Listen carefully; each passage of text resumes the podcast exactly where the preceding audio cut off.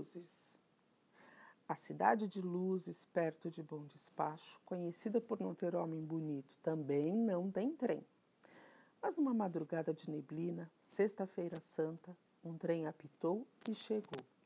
Depois de um tempo, apitou de novo e partiu.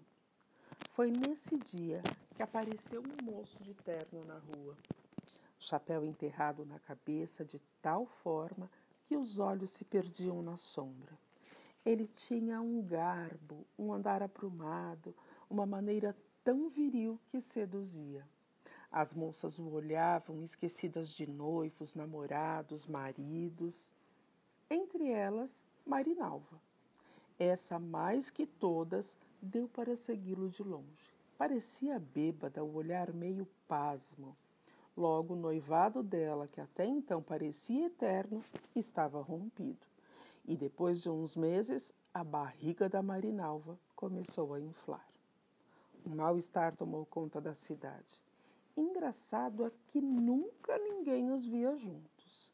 Ele caminhava à frente, parando a cada janela para o comprimento furtivo de cabeça que tonteava quem o espiasse, e Marinalva um pouco atrás a segui-lo, a boca um pouco aberta de tanto abandono, quase sonâmbula. A história continuou assim, sem outras novidades, meses e meses, enquanto a barriga de Marinalva empinava mais e mais, e a criança não nascia. A família de Marinalva consultou o padre, o médico, o pai de santo, o prefeito, o vereador.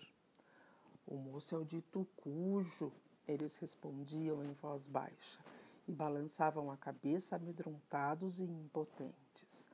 Até que finalmente Marinalva entrou em trabalho de parto. Gritou e gemeu e gemeu e gritou, mas só nasceu um ar morno e sem forma. Depois disso, nunca mais ninguém viu o cara de terno que evaporou, feito filho. Ou com filho sei lá.